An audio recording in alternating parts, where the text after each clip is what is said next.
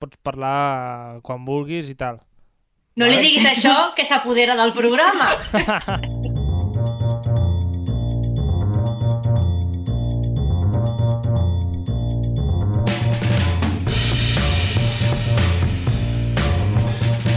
Benvinguts i benvingudes una setmana més a aquest programa, un programa que ja sabeu que canvia de temàtica cada 24 hores, igual que cada 24 hores eh, s'esfumen i canvien els stories d'Instagram.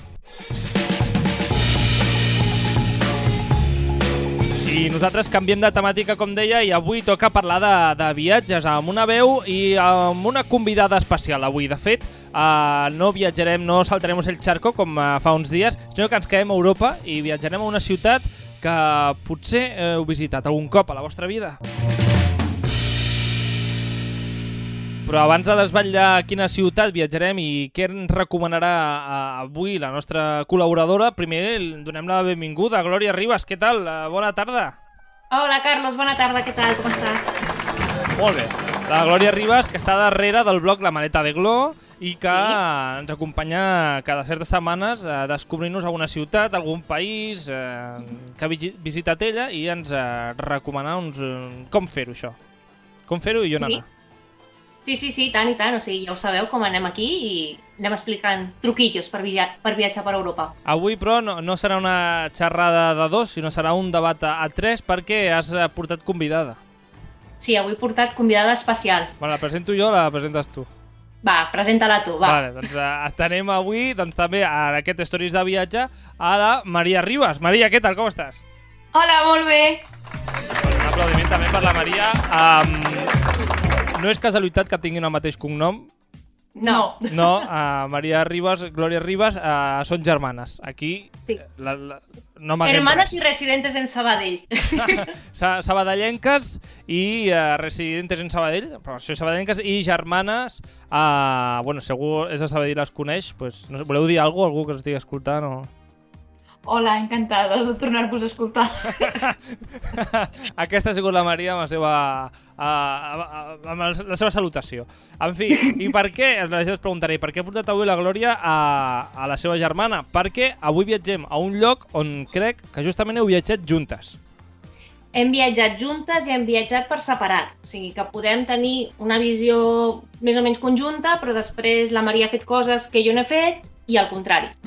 Doncs uh, jo aniria gairebé de cara a barraca. A on viatgem avui? Doncs marxem a Berlín. Marxem a, a Berlín. Uh, jo avui uh, us he de dir que, que no conec gens a Berlín. Uh, conec de Berlín el poc que he vist en algunes pel·lícules, uh, Sense8, sèrie, que hi ha un noi que és a Berlín, però ja està. Per tant, avui perdoneu-me si fico la pota un altre cop, però uh, Tu tranquil, no pateixis, però ja veuràs que després d'aquest programa t'entraran unes ganes boges d'anar a Berlín. Home, de fet ja fa dues setmanes que hem parlat d'Argentina i ja m'estic uh, guardant els dies i estalviant per poder anar a No? Argentina. A- En fi, uh, quantes vegades heu estat a, a Berlín? A veure, Maria. Jo dues. Vaig estar Dues. dos cops. Vaig estar un cop amb ella i amb tota la família, quasi. I l'última vegada vaig anar al viatge de final de curs de batxillerat. Vale, veig a fi de curs du dues vegades i la Glòria, aquesta vegada amb la família i alguna més? Dues vegades més. Vale, mare meva, però si deu ser Berlín tu segunda ciutat, com és que, que Quasi, dice? quasi. Li tinc molta estima, no sé, és una ciutat que... Mira, vaig anar per primera vegada fa 14 anys, el 2007, vaig repetir l'any següent i després vam anar amb la Maria, em sembla que va ser el 2012, o sigui que va ser, han sigut diferents anys, però ha sigut molt guai. És una ciutat que m'agrada molt. I ja tinc ganes de tornar-hi, eh? Ja tinc ganes que passi tot això per, per tornar-hi a anar. Mhm. Doncs eh, mira que justament jo és una ciutat eh, europea que no, ara, ara, abans de començar el programa, no em crida gens l'atenció. És el que passa. A mi em va passar, jo de, recordo quan havien dit anirem de viatge a Berlín, jo vaig dir ai, però Berlín és com molt gris, no, no em cridava gens l'atenció, però després un cop vas i ho veus tot i després si tens l'oportunitat de tornar, ho veus amb uns altres ulls i, i és el que diu ella, que és una ciutat que donen ganes de tornar-hi encara que hi hagis estat un o dos cops. A més a més, és una ciutat com molt alternativa, pots fer, ja ho parlarem, no? però es poden fer moltes coses, pots trobar moltes coses també diferents, i no sé, té el seu encant. Ah, bueno, pues a veure, de descobriu-me avui a l'encant de Berlín. Uh, primer de tot, parlem, uh, parlem uh, avui parlarem d'això, d'anar a Berlín, però com hi arribem? Doncs mira, eh, Barcelona està molt ben comunicada en tema de, de vols directes a Berlín. Tant amb el que podríem dir companyies normals, entre cometes, no? doncs Iberia o Swissair o companyies així, Norwegian, o bé companyies de baix cost, Ryanair. Jo recordo que inclús el primer cop vaig anar amb una companyia que ja no existeix, que era una low cost d'Iberia, que es deia Clicker.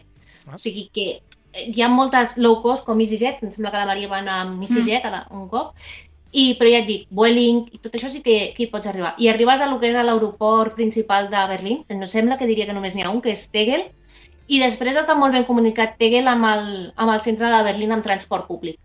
Uh -huh. Um, quantes hores estem parlant fins a Berlín? Des de és Barcelona? una mitja, com a molt dues hores. Sí, màxim són dos. Dues horetes. Bueno, doncs en un momentet eh, pugem a aquest avió, arribem fins a Berlín um, i ara tinc curiositat perquè eh, al, al guió que m'ha passat la Glòria del que parlarem avui m'ha posat una secció de on dormir i això a mi eh, no sé si és eh, una, un, no sé, una bona senyal o una mala senyal. En el moment en què ha hagut per una ciutat i t'ha de dir on dormir és perquè una, un lloc on no hem de dormir. No, no us he posat perquè un lloc que no tinguis que dormir. El tema és que eh, jo recomano que dormiu al barri del Mitre. El barri del Mitre és el barri del centre, però ojo cuidao, ¿vale? Ojo, el cuidao. barri del Mitre és del Mitre és enorme. Podríem dir que és ben bé com si fos mm, Sabadell, una miqueta més gran que Sabadell. Només al barri del centre. Wow. Clar, és que el primer cop que jo vaig anar a Berlín eh, vam dormir al barri del Mitre, però no ens vam fixar on estava l'hotel. I estàvem a 20 minuts amb tren del centre de Berlín. Mm. O sigui, del centre del centre estàvem a 20 minuts. Per la qual cosa sempre eh, el que recomano és que quan esteu buscant hotel tingueu un mapa a prop i veure ben bé on et cau l'hotel. Zones per dormir, eh, hi ha dues zones que són dos centres neuràlgics, que seria Alexanderplatz o bé Potsdamerplatz. Són zones que també pot ser l'allotjament una mica més car. ¿vale? Si veieu que no us encaixa per preu aquestes dues zones, mireu per al voltant d'aquestes zones o, o que quedin a prop d'aquestes dues places que tingueu l'hotel. Més que res perquè eh, aquí és on tens tota l'estació central, tota la red de metro, Mm. i està molt ben comunicat i no està gens lluny de lo que són els, els punts turístics. Vale, per tant, eh, apuntat com has dit que es deia això, Alexander Platz. Alexanderplatz o bé Potsdamerplatz. Vale. Doncs uh, apunteu-vos-ho, Perquè- això. El millor és tenir això, és tenir, um, si el busqueu per Booking, jo normalment faig Booking, Sí. hi ha una búsqueda que és a través de mapa, obriu el mapa i tot el que quedi pues, al voltant d'aquestes dues places seria una zona que estaria molt ben situada. Mm -hmm. uh, de totes formes, si algú no sap com s'escriu això d'Alexander Platz i no ho troba, que sàpiga que pot entrar al blog de la maneta de Glo, allà segurament trobarem alguna entrada de Berlín. I diria que hi ha un parell de plannings fets de Berlín i a més a més hi ha un post que també explico doncs, recomanacions de, per fer a la ciutat, per menjar, per visitar, o sigui que hi ha una miqueta de, de tot. Um, I l'última recomanació, abans de- d'anar, diguem, a, a aquest esquema de punt per punt de què podem visitar a Berlín, uh, la pregunta seria quan hi hem d'anar? Bé, quan hi hem d'anar? La Maria a riu. veure, aquesta cara, Maria, què vol dir, aquesta cara? Jo només dic que el cop quan vaig anar jo va ser el mes de març i a mi em va nevar. Per tant, jo crec que la millor opció és que la gent s'esperi una mica, però sense passar-se, perquè després potser fa molta calor. Jo he estat al mes d'abril i al mes de maig. Eh, a l'abril era a principis, encara feia rasca. O sigui, recomanem sobre el mes de maig, mes de juny, el que és primavera, perquè encara les temperatures són suaus i no piquen massa. Jo diria que l'estiu fa calorita. O sigui, Sí? que Màniga millor curta Berlín, eh, de maig, Màniga finals curta, a màniga curta a Berlín, a Sí. l'estiu, dic. Màniga a l'estiu sí. Sí, a l'estiu sí? Ah, no sé, a mi Sí, Berlín sí, me sí, suena sí. nevado, és el que diu la, la No, Maria, no, que no, no, a març no. neva, dic que hi hace un frío que pela.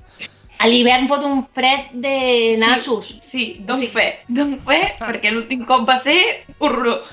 O sigui que eviteu l'hivern si no voleu morir congelats, doncs eviteu l'hivern. Ah, També l'hivern és molt xulo perquè fan, el que és el Nadal, fan mercadillos navideños, com aquell stories que vam fer explicant. Sí. Jo no hi he estat, però diuen que són molt xulos. Mm. Així que si voleu anar a veure mercadillos navideños, aneu-hi a l'hivern, però Abrigats. Abrigats. I, i la cara de, de la Maria dient... Sí, sí, abrigats, perquè si no... Tu a l'hivern hi has anat, uh, Maria. Sí, vaig anar en ple mes de març, va ser el cop aquest que vaig anar al final de curs. Jo només dic que va haver un dia que ens vam despertar, estava tot nevat, i bueno, mm, jerseis, mm, molt fred, molt fred, o sigui, el carrer era horrorós. No? Jo només desitjava arribar ja a l'hotel i, i dormir. No tenies suficient eh, roba com per abrigar-te. Exactament, feia molt fred, feia molt fred.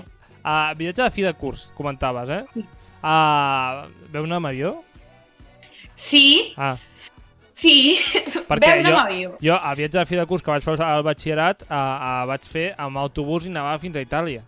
Mare de Déu, senyor. I fue un senyor viatge, això, eh? Mare meva. A veure, és que ja té anècdota també el que és tornada del viatge. Ai, molt per sobre és que vam anar i quedava una setmana, bueno, dos dies per Setmana Santa, eh, va haver una vaga de, de, Controladors. de controladors aeris a França, Ah, sí. ens van cancel·lar el vol de tornada i l'única solució que hi va haver per tornar va ser tornar un dia abans agafant un vol a les 5 de la matinada cap a Basilea i després tornar 14 hores d'autobús de Basilea a Sabadell. Um, una aventura. Total. Una aventura, a més, en, en grup de uh, 60 persones, potser... Um, Sí, era molta gent, a més. I algun altre col·le que estava per allà perdut per, per tierras alemanes. Per tant, va ser, vamos... Sí, és un viatge que no oblidarà mai. Entre l'aventura dels avions i el fred que va passar, total. doncs se li quedarà marcat per sempre. Total. Doncs uh, per això ara ens explicaràs punt per punt, a veure si recordes o el fred et va congelar els records i no recordes aquests eh, punts que comentarem avui de què visitar a Berlín. Així que va, vamos a ello. Participa al programa a través del nostre Instagram, contesta les enquestes, esbrina de què parlarem als propers programes i envia'ns la teva opinió. Segueix-nos a stories.radiocastellà.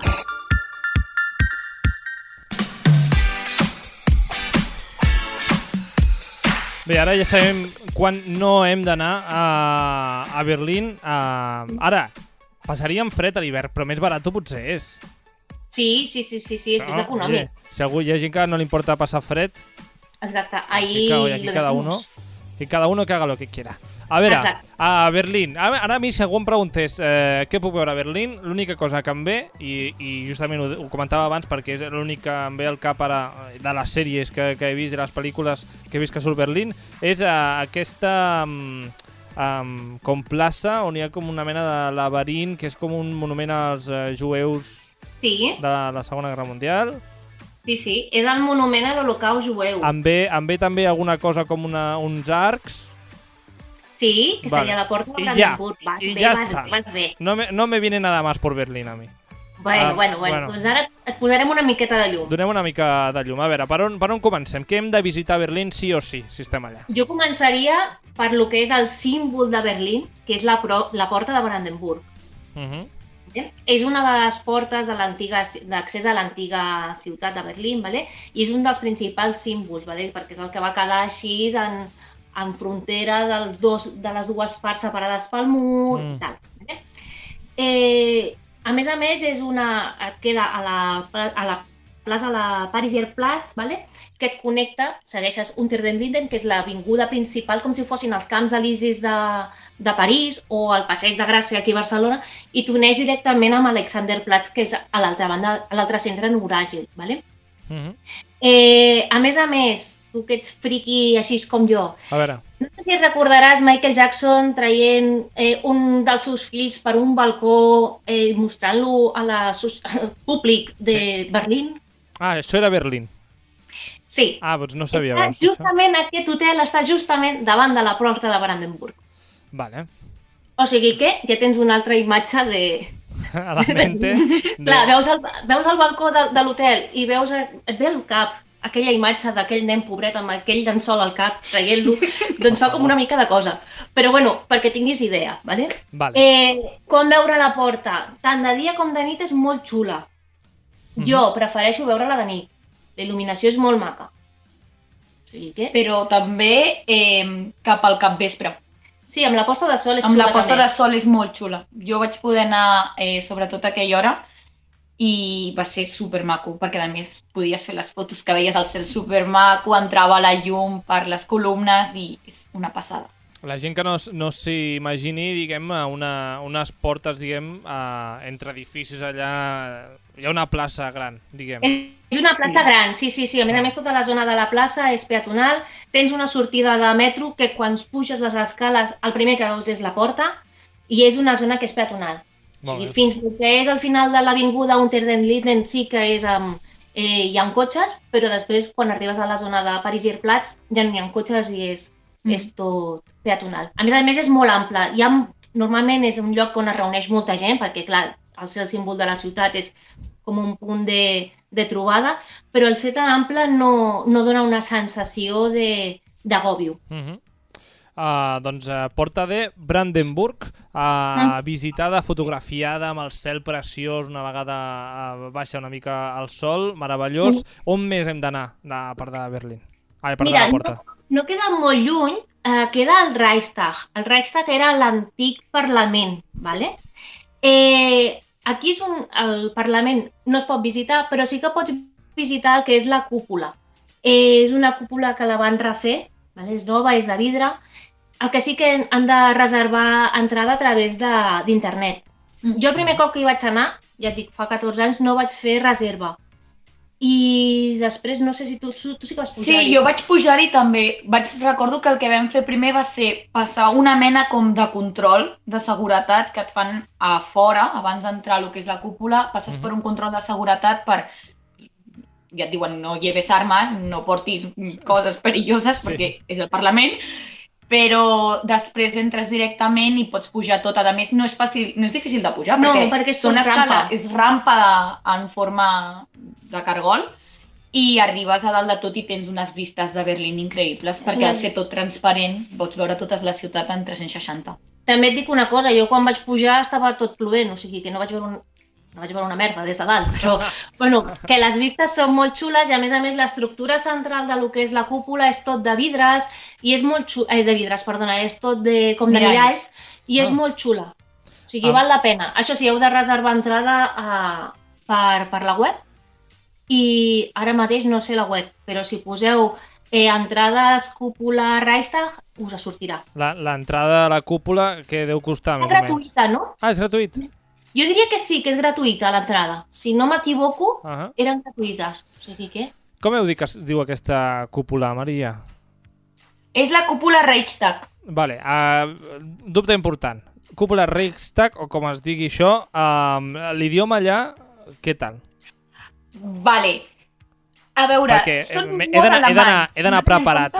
He d'anar Clar, preparat que no entendré res. Que són molt alemanys, aquesta gent. Vale. Però eh, amb anglès t'entens Sí, perfectament, perfectament. no hi ha Sí. cap problema. I a més, em sembla que també a vegades hi ha molt espanyol que et pots trobar que estan treballant allà i segurament t'atenen a la perfecció. No, però el tema de l'anglès el dominen i no hi ha cap mena de problema per, per poder-te entendre amb ells. Mm. Semblen molt secs, però després són majos. Són majos, los de Berlín. Doncs uh, Sí. cúpula, cúpula Reichstag, o com es digui això, uh, també eh, punt eh, important per visitar de Berlín. Sí. Vi- Sí. Uh, a més a més d'aquesta cúpula, d'aquesta porta de Brandenburg, què més uh, tenim per visitar a Berlín? Mira, jo ara aniria cap a la... seguint la- l'avinguda aquesta principal que t'he dit, que és un de Linden, que és l'avinguda dels Tilers. Mm? Arribem al a la zona de Potsdamer Platz, ai, perdona, d'Alexanderplatz. I allà he marcat tres cosetes, quatre cosetes per veure. A veure, Una primera cosa. és el barri de Sant Nicolau, Mhm. ¿vale? Eh, és un barri que et queda just darrere de l'Ajuntament i és un barri eh, que és on es va crear l'antiga ciutat de Berlín, els carrers medievals són aquells. Queda molt poqueta cosa i molta cosa està reconstruïda, però és molt cucu. Res, són 5-6 carrers, és tot, a més a més és tot contrari a el que pots veure al reste de la ciutat, que és molt més soviètica, i aquest tros és, té com més encant, és com un petit poblet així tot de, de fusta, hi ha una zona que Ah. queda al costat del riu, i és molt maco, és molt agradable, hi ha tot de botiguetes així antigues i d'artesania, que són xules. I a més a més hi ha l'església de Sant Nicolau, que hi pots entrar-hi també. De veritat, val molt la pena i et dic, és, és molt petit, eh? que no, no us penseu que és un megabarri o és com si fos, no sé, el barri gòtic de Barcelona, no. Tot el contrari, són 3-4 carrers. Mhm. Doncs tres, quatre carrers, però si tenen su encanto oye, pues, uh, s'ha de visitar, també. I tant. Uh, I tant, i Què més? Uh, deies, has dit tres coses? Sí, he dit quatre cosetes. Mira, després una altra cosa que hi ha és la... Es, Perdoneu-me tots aquells que saben a la mà o que m'entenen, ¿vale? És el Fercentum, Com? que A és veure. la torre de la... No, no t'he entès bé, torna-ho a repetir. Fercentum, vale, fer sense. que és la, és la torre de televisió, de la, ¿vale? Sí. És una torre de 368 metres d'alçada i que té un mirador a 203 metres d'al- d'alçada, també. O sigui, tens, és tan alta perquè ella després té com una, com una antena, però tens un mirador a 203 metres. I a més a més també hi ha un, un, Restaurant. un restaurant giratori. Ah, Eh, et puges amb ascensor. No Mm. recordo el preu, però val la pena, les vistes valen la pena. No sé si Sí. tu vas pujar-hi. Sí, jo vaig pujar, jo sí, o sigui, la, avui és la secció del capvespre. Eh, vaig també pujar al capvespre. Vale. Uh, meravellós, ens vam també. esperar No? al capvespre perquè ens van recomanar pujar-hi aquella hora perquè justament és quan veus que s'està posant el sol i veus en 360 graus, pots donar la volta, veure tots els carrers de Berlín i pots veure com es va posant el sol i era una preciositat i és el que dius, a mi les alçades no m'agraden, però val molt la pena pujar allà dalt. Jo vaig pujar de dia i ja et dic, no tenia res a veure, però les vistes eren molt xules, perquè a més a més, al, al ser un dels elements més alts de Berlín, la vista és hasta que hasta l'infinit Sí. i més allà, o sigui, no hi ha límit. Uh -huh. No hi ha límits. Doncs mira, escolta, ah, estupendo un altre, un altre lloc en alçada per veure Berlín des de dalt, Uh -huh. una miqueta. Um, hi, ha, hi ha més cúpules, més, més llocs per visitar parts Hi ha més altes? cúpules. Sí, sí, a més a més, aquesta que t'explicaré jo no he pujat, però la Maria sí, o sigui, que us pot donar ella el, el, seu, el seu parer. Eh, la catedral de Berlín, la Ah, Dom, la catedral. està just al costat d'Alexanderplatz, està al davant de l'Ajuntament i la Dom és la catedral de Berlín. Per mi és una de les esglésies més xules que hi ha. És com molt tosca des de fora, perquè la veus allà i dius, hòstia, pedazo d'edifici així mastodòntico. Però és molt, molt xula. Per dintre eh, té unes, una decoració barroca eh, flipant. Hi ha unes tombes així eh, daurades, o sigui, amb, amb, com banyades amb or i tal, super xules. I per mi és un dels llocs més xulos que hi ha a la ciutat. Eh, per veure-la des del davant és molt guai, però eh, al costat del riu hi ha com un passeig, hi ha uns bancs. Si t'asseus allà a mitja tarda i en plan relax, la vas veient i llegeixes o escrius o descanses els peus després de caminar per la ciutat, eh, són unes vistes molt guais. Al capvespre Ja la- podem anar-hi, també. Que però claro. No, clar. I a la cúpula va pujar la Maria. Sí, sí, jo vaig fer també per dins com una mena de visita total, perquè vam anar al primer, al, el que deia la Glòria, a la part central de la nau, que és el que diu, és molt barroca, però alhora és molt maca, hi ha uns detalls preciosos i la cúpula vista des de dins és preciosa. I després recordo que vam pujar cap a dalt, un grup, vam dir, vinga, va, anem a veure el que és la cúpula com a tal.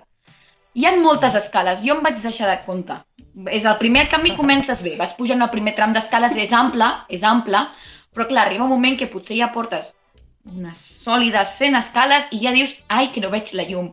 I cada vegada es va fer més estret, però al moment que surts per la porta i et tornes a trobar tot Berlín, però aquest cop sense cap mena de vidres perquè és com pujar a la terrassa, Ah, Clar, allò és flipant, perquè és el que dèiem, tenim les vistes del, del pirulí que hem vist abans a l'antena de televisió, i alhora és el que dius, tens Berlín als teus peus, que potser no és una alçada molt, molt alta comparat com l'altra, però val molt la pena, a més també és això, es pots fer la volta sencera un altre cop, i jo vaig tenir sort que aquell dia no havia núvols, estava tot clar, veies Berlín superbé, i, i és que podies veure tot també i sí que això feia una mica de fred perquè era el mes de març però jo crec que la gent aquí quan fa més caloreta mm, per fer fotos, increïble increïble. Doncs, uh, escolta, fa, tindrem aquí una visió panoràmica de, de Berlín entre unes Ho coses i altres. veient, eh? I hi ha un lloc que l'he M'agrada posat, també pots pujar i pots veure el 360, però Ah, sí? ja he pensat, ja, prou. Ah, bueno, no, nunca està de más. Escolta, que estava molt bé. Uh, M'agrada anar. La deixaré, la deixaré caure, després la deixo caure. Després m'ho deixes caure al final. Uh, de totes formes, sempre tenim una part aquí al programa on parlem de museus interessants de, de les ciutats que, de la que parlem. A Berlín, què hi podem trobar de, de museus?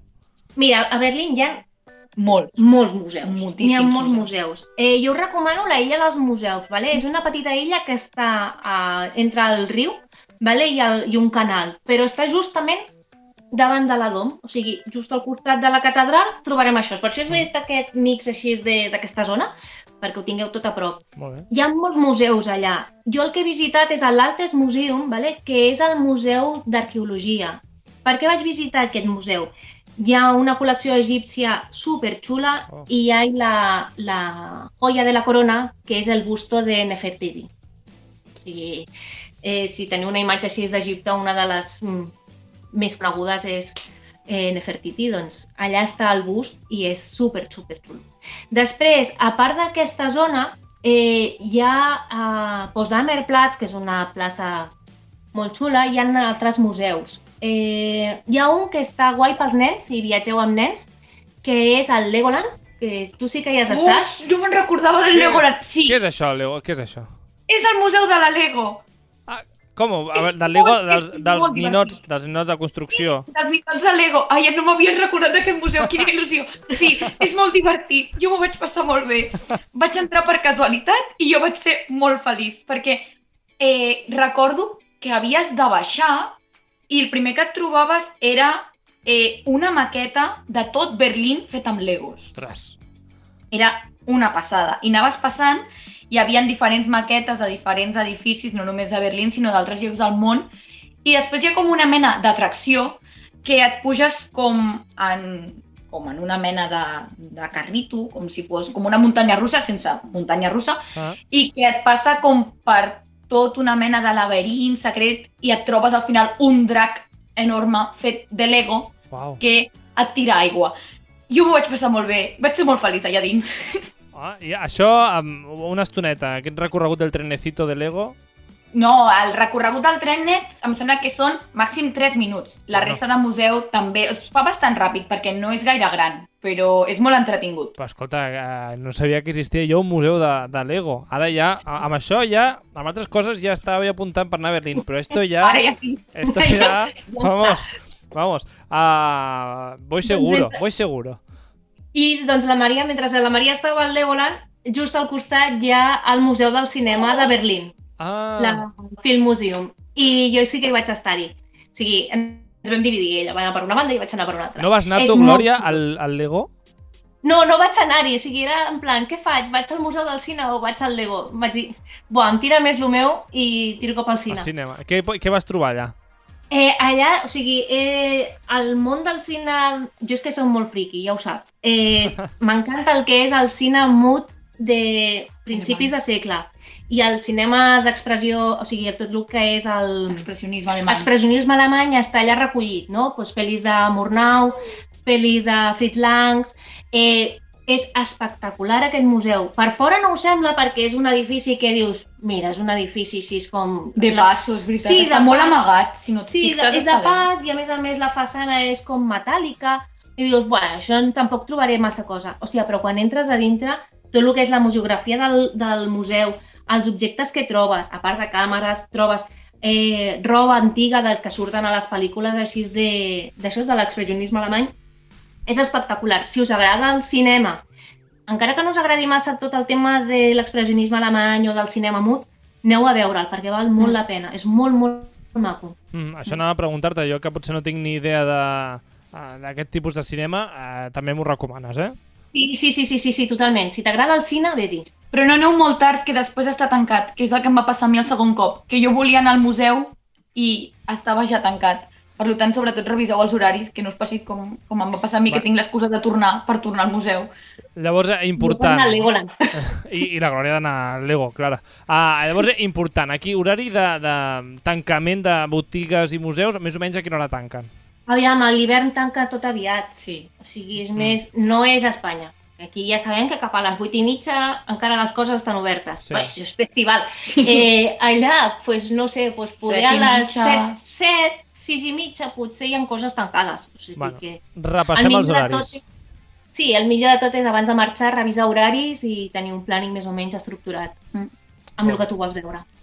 Um, això en quant a, a museus, però eh, tenim alguna cosa més de, de Berlín? No sé si hi ha alguna plaça, algun lloc que no ens hem de perdre. Sí, mira, encara ens queden tres llocs més. Ah. Un és el que tu deies al principi, el monument de l'Holocaust jueu. Ah, sí, Vale? això que sí que són aquests, aquests bloques de hormigón, ¿vale? Uh -huh. Eh, així és perquè tinguis una miqueta, o sigui, està dedicat a lo que és a les víctimes de l'Holocaust i es tracta d'una zona d'uns 19.000 metres quadrats, vale? Amb, els, amb aquests blocs de formigó. Els més baixets medeixen uns, uns 0,2 metres vale? i els més alts 4,7. A més a més, el terreny és, no és pla, és ondulant. Uh -huh.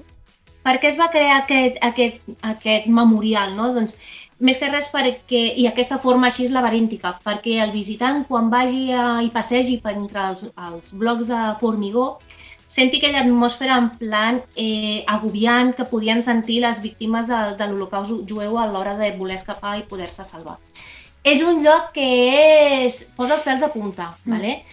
Eh, jo l'he visitat tant de dia com de nit. De nit eh, aneu en compte perquè poder, eh, si vas donant moltes voltes, poder després dius, hòstia, on estic, com, com surto, no? Però bueno, sempre hi ha gent per allà eh, donant voltes. És guai fer-ho de dia i de nit. De nit és molt impressionant. Mm. I a més a més a sota, diria que està el museu, no, Maria? A sota hi ha el museu en record de les víctimes de l'Holocaust i jo haig de dir que és un dels museus més durs als que he anat, perquè estat tot d'imatges per rememorar, bueno, recordar el que va passar i hi ha un memorial, hi ha llibres amb els noms, hi ha tot d'objectes. Jo recordo que en aquell museu estàvem tots i la majoria de gent estaven plorant allà dins, perquè és un dels museus més durs que hi ha i totes les imatges, perquè és el que dèiem, hi ha molt arxiu històric, encara que hi ha molt que es va perdre, però hi ha objectes, hi ha mem memòria dels noms, hi ha vídeos amb testimonis... No sé, és un museu que a nivell històric aporta molt i és important que això no es perdi, perquè, Mm. vulguis o no, el que ha passat ha passat i és com el record. Però alhora és el que dius, si es visita, eh, prepareu-vos mentalment perquè és una experiència que és dura. No, no sé si vau poder, poder parlar en algun dels vostres viatges a Berlín amb, amb algú d'allà per uh, parlar sobre aquest tema, no? Eh, Ta- També justament Berlín és, uh, està partit al mur de Berlín. Um, com, com es viu allà aquest tema? No sé. No sé si ho Jo sabeu o no no. he parlat mai, amb gent d'allà no hi he parlat sobre aquest tema. O sigui, sí que tenim una coneguda que viu a Berlín, però va marxar amb tot el tema de la crisi d'aquí de- d'Espanya, va marxar cap allà a buscar-se la vida i ja porta uns quants anys allà, però no hem parlat, jo no he parlat mai amb cap alemany No. sobre, sobre aquest tema. O sigui, a Polònia sí que tinc uns amics que la seva, la, la noia, el seu avi, ella és polaca i el seu avi sí que va estar en un camp de concentració. Vaig estar en el camp de concentració on va estar el seu avi, ens va estar explicant la història.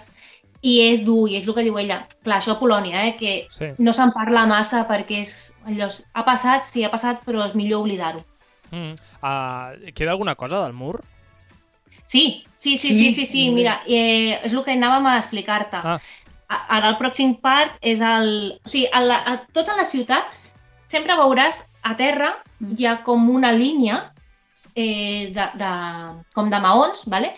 que enmarca per on passava el, el, El mur. el mur. O sigui, tu vas caminant per Berlín i de cop i volta et pots trobar com una franja a terra i allò se't recorda que per allà passava el mur. Ah, és un, és un bon recordatori. O sigui, Sí. ah, en realitat no, no, no molesta, diguem, a la vista, no, No, no, molesta no, no, no, no, no. ah, tampoc el, el pas de cotxes o de vianants, però ojo que aquí abans havia un mur que ens separava. Exacte, sí, i a més a més, clar, tu potser estàs traspassant un carrer i veus que per allà hi ha una franja a terra.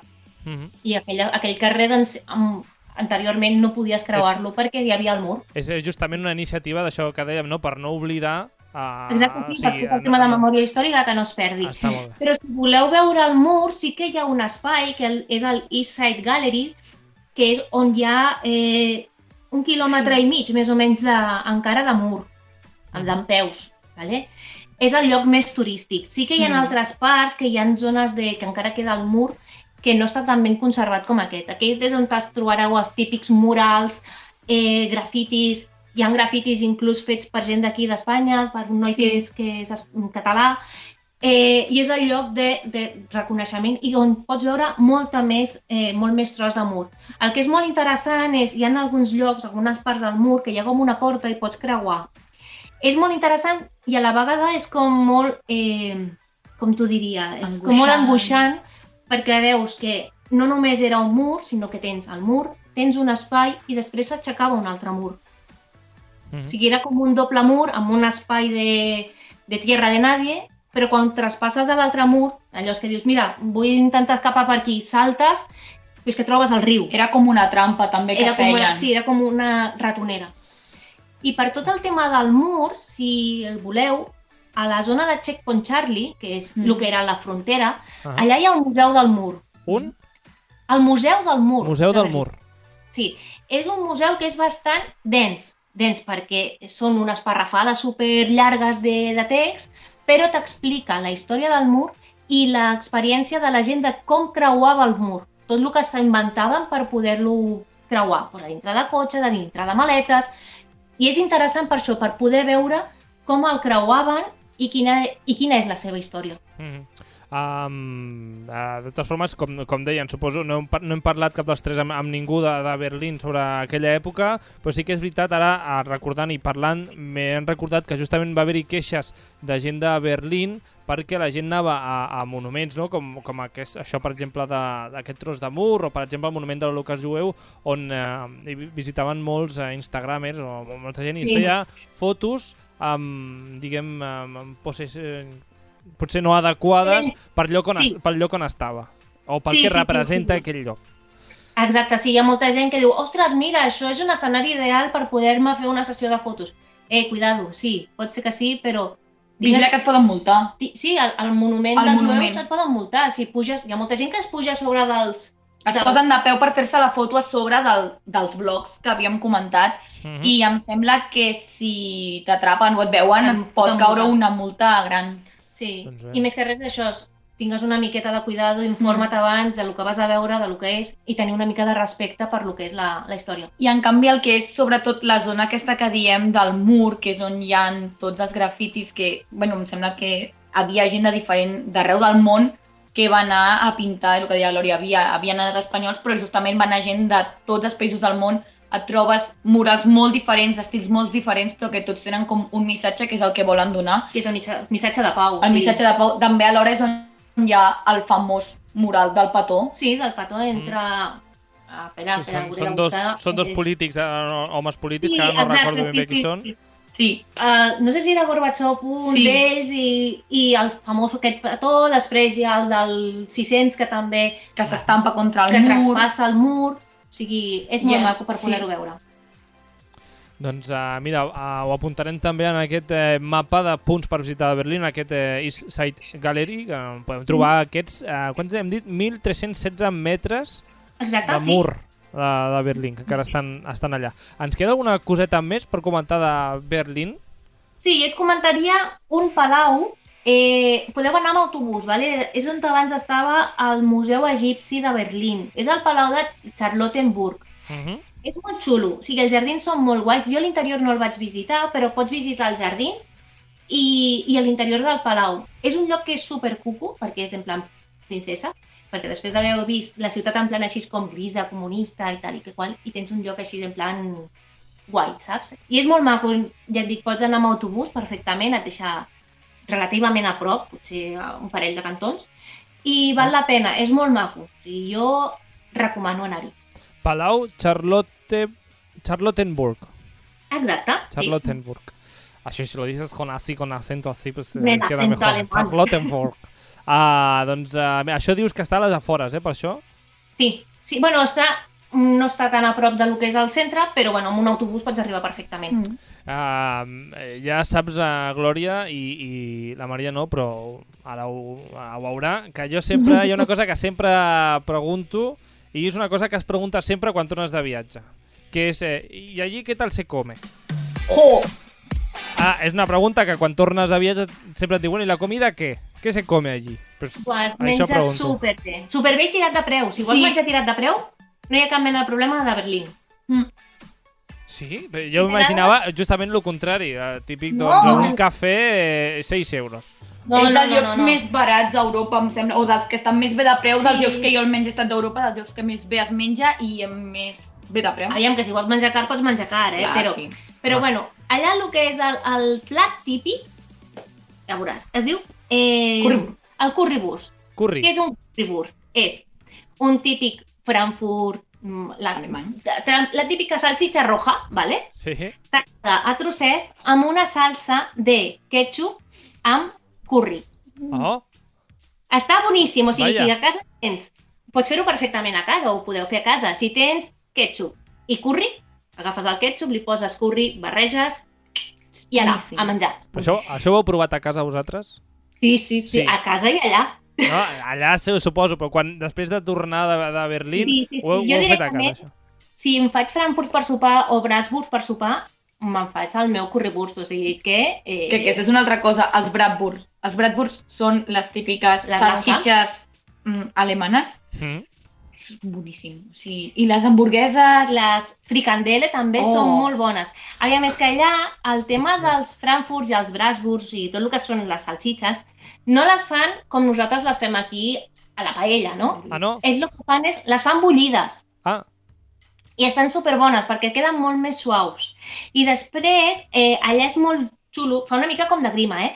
Almenys quan els, cops, els tres cops que hi he estat, a la zona de pues, Platz, Oh, sí. veus un senyor que va con su parrillita, o sigui, ell...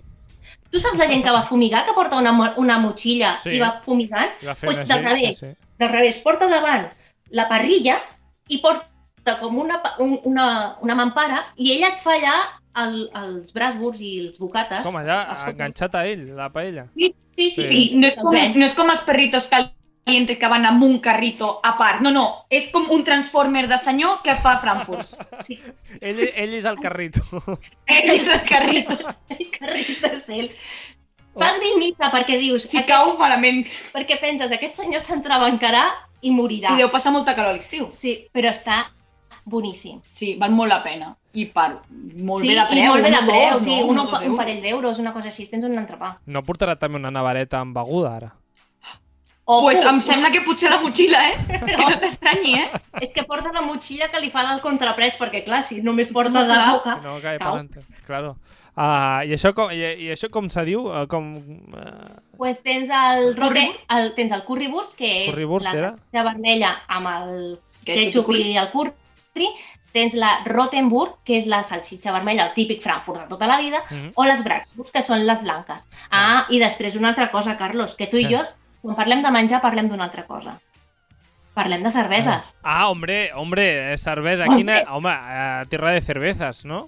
Tierra de cervezas. Home, O sigui, allà tenim supervarietat. Les que més m'agraden a mi són les cerveses de, de blat, que serien les cerveses blanques. com, uh, a veure, com que cervesa blanca? Què vol dir això? Sí, la cervesa blanca o la Weissbier, que seria alemà. Això és l'únic que sé dir jo. Wein Weissbier, que són dos, Dos cervezas blancas, Vale, que són les cervezes de, de blat, les que són de cibada. vale. Marques conegudes aquí tindríem la Paulaner o tindríem la Franciscaner. I allà es troben perfectament. Estan boníssimes. Aviam, té un sabor peculiar. No és el típic sabor de la cervesa, és una miqueta com més àgria, ¿vale? Mhm. però està molt bona. Pues oye, uh, ruta de cervezas por Berlín, Sí. també. A més, a mira, com a dato curioso, jo mai havia begut una cervesa i la primera que me la vaig veure va fa 14 anys a Berlín. Ah. Va ser així, a lo loco, vinga, va, jo també me pido una. I allà, Va. clar, te les porten de mig litre, aquells gots així llargs i tal. M'encanta perquè Pues és, sí. és una dada que ningú recorda de la seva vida. On va prendre Pues la primera cervesa? Jo no me'n recordo. Doncs la mira, jo me Glòria la sí. vaig prendre a Potsdamer Platz, allà a Berlín. O sigui que- qué mejor sitio donde tomar una cerveza que a Berlín. te Home, diré. clar que sí. Uh, doncs uh, gairebé amb la cervesa i el menjar quasi, quasi ho tindríem tot, ja, Sí, més o menys, sí. més o menys. Ara, segur que queden mm, milions de Molts coses llocs. I, Sí, sí, sí. sí, sí, de cas, fem un repàs hiperràpid de coses que podem visitar així sense... eh, Una lista de otras coses de Berlín que també podem visitar. Ara semblarà un concurs esto, como por ejemplo... Como por ejemplo. ah, Maria, tu hauries parlat d'una excursió que es pot fer des de Berlín. Sí, Digues. És una excursió que en un dia es pot fer perfectament, que és a Potsdam, que és una ciutat que està potser a una hora aproximadament, no està gaire lluny eh, de, de Berlín Centre, i allà pots visitar diverses coses. Pots visitar, per exemple, el Palacio Sanssouci, que és un palau enorme amb uns jardins que són increïbles, que era del que era l'antic rei de Prússia. I pots visitar-lo per dins, pots fer tota la ruta per allà i després alhora, eh, molt proper, està al centre de Potsdam, que és el típic poble alemany que ens podem trobar amb el seu avinguda principal, amb casetes molt rurals de colors, és molt maco i jo recomano molt que si us queda algun dia per anar a Berlín, eh, aprofiteu i aneu a Potsdam, perquè està molt bé i de veritat és una preciositat de poble. Llavors eh, recomanes, diguem, passar el dia per Potsdam. Sí, Un dia sencer, no, no un matí ni una tarda, sinó aprofitem el dia i ja el passem sí, allà. pot passar el dia sencer. Perfecte. Què més ens hem deixat de, de Berlín o d'excursions que puguem fer a Berlín? Mira, eh, a prop de Berlín també, per si no heu visitat mai cap, hi ha un camp de concentració. No és el més agradable del món, però el que dèiem, tema Bueno. de memòria històrica. Jo he visitat Mauthausen. Jo crec que un cop a la vida s'hauria de veure un per poder apreciar el que es té i, i el que es va passar. Vale? Eh, perdoneu, perquè el nom és supercomplicat, que es diu Sachsenhausen. Sachsenhausen. Sachsenhausen. Sachsenhausen. Doncs a, Vale. allà a prop de Berlín doncs, podeu anar... proper de Berlín, ¿vale? O sigui, podeu anar-hi, si no heu estat mai a cap, podeu anar-hi. El que Mhm. diu la Maria, si us a sobre temps o que teniu una planificació de diversos dies, pues, si us ve de gust, Uh -huh. conèixer una miqueta més sobre el tema de- d'història, podeu anar-hi. Després, què més hi ha? Eh, hi ha uns, una sèrie de búnkers, ¿vale? Ah. que pots fer unes visites guiades. Jo no les he fetes, m'ho han explicat i són bastant interessants. Per això és un altre motiu que vull anar a Berlín. O sigui, eh, aquest és un dels llocs que no em faria res veure. Mhm. Vale? Després, un altre museu així interessant és el Museu de l'Estasi. Si no sabeu què és l'Estasi, és com si idea. fos el FBI de la. República Democràtica d'Alemanya, o sigui Ah. que són tot el tema que d'investigació i tal, o sigui que i està bastant bé, he vist fotos i, són, i és bastant interessant, Mhm. ¿vale? I després hi ha un parc eh, amb escultures comunistes. Ah, I tot això, una, tota aquesta època així de... de comunisme. Així de. Sí. de comunisme i tal, doncs hi ha un parc amb escultures comunistes. I després, a dintre de Berlín, hi ha milers de coses que puguis fer. Els parcs es poden anar perfectament. Podeu, pu- podeu anar, el que diu la Maria, es pot anar al Tiergarten, que és un, un parc que és enorme. Eh, després hi ha la columna de la Victòria, que és un altre dels miradors que podeu pujar. Eh, teniu la porta del zoo, que és una porta amb estil xinès, que és molt, molt xula. Vale. Davant de la porta del, del zoo hi ha una església, està, una part està reconstruïda, però està, es conserva el que és la part que la van bombardejar. És bastant espectacular perquè està el, el campanar que s'aguanta per la quietud i està bombardejat. O sigui, és molt curiós de veure. També són aquest, aquests moments de dir, mira, detallets que, que es guarden. Podeu anar al Checkpoint Charlie, que és l'antiga frontera entre dues de les, dels dos, de les dues bandes del mur. Teniu un parell d'esglésies que són com bessones a la plaça de l'Òpera de, de Berlín. Hi ha moltíssima, moltíssima cosa. O sigui que Una, val la una llista quasi gai- gairebé interminable. interminable. Mm. Per això que al blog tindreu un plan, no sé si és un planning de 7 dies de, de Berlín, o sigui, o 5, 7 o 5 dies, que podreu aprofitar si feu una escapada. Per- Perquè sembla que més o menys torni tot Mhm. a la normalitat, doncs, quan es pugui, doncs ja ho Sí. sabeu. Per tant, eh, ja ho podeu començar a fer aquest eh, planning per quan es pugui viatjar a Berlín tranquil·lament eh, i ja podeu doncs, seguir a Glòria Ribas a la maleta de Glo a Instagram i també la podeu, eh, podeu visitar i cotillejar el seu blog i començar a fer aquest eh, planning de Berlín o avui parlem de Berlín, però podeu, si voleu fer un planning d'un altre lloc, pues, bueno, és aquí... Eh, no sabeu lo que us perdéis en Berlín. Doncs mira, no sabia jo justament el que em perdia de, de Berlín, també t'he de dir. Sí, sí, jo tu Ah. és el que t'hem dit, que acabaries amb ganes de poder-hi anar i cada cop que investigues una miqueta més i si t'agrada la història és una ciutat que dona molt de sí. Mm. Uh, comentaves que en el blog justament tens un planning de 100, 7 dies. Seria Sí, una... de, de 5 o 7 dies d'allà de, Berlín. O sigui que... Són, eh, és, són, no sé, està bé, 7 dies, diguem, eh? Sí, sí, sí, sí, sí, 7 dies està bé. Inclús si voleu anar una Setmana Santa, també per veure el que és el més principal, en 4 dies teniu suficient.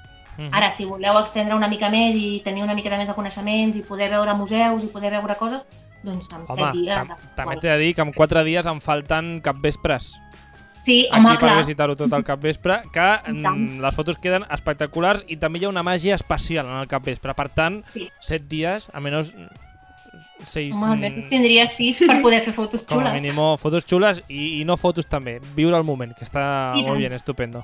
Doncs uh, amb aquest repàs de, de Berlín doncs, uh, ho deixem avui aquí. Uh, ens ha acompanyat la Glòria i la uh, Maria Ribas, així que, uh, noies, moltíssimes gràcies i no sé si ens Gràcies farem tu. per Sabadell o per Berlín, però bueno, si de cas ja ens anirem veient. I tant, ens veiem. Apa, que vagi bé, gràcies noies. Adéu. Adéu.